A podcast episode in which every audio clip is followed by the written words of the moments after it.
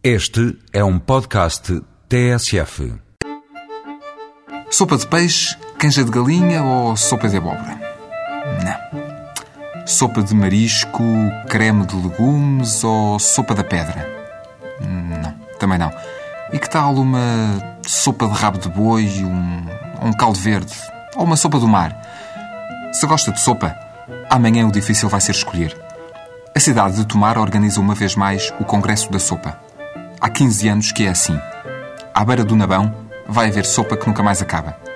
E neste caso nem é à beira, é mesmo no Nabão. Depois das obras do ano passado, o Congresso da Sopa regressa à ilha do Parque do Mochão.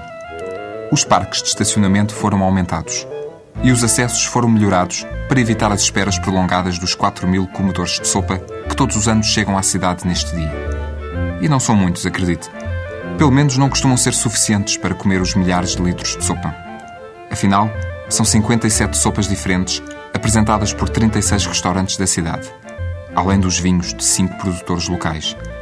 Pode provar tudo o que lhe apetecer, as vezes que lhe apetecer. E a boa notícia é que pagam mesmo. 8 euros, que dão direito a uma tigela, uma colher e um copo.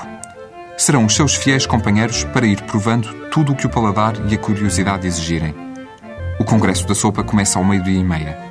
Se estiver lá a essa hora, Pode ser que tenha tempo para provar também a sopa de peixe do rio, a sopa a marujo, a sopa da avó, a sopa de lampreia, a sopa do fogo e até a sopa disto e daquilo.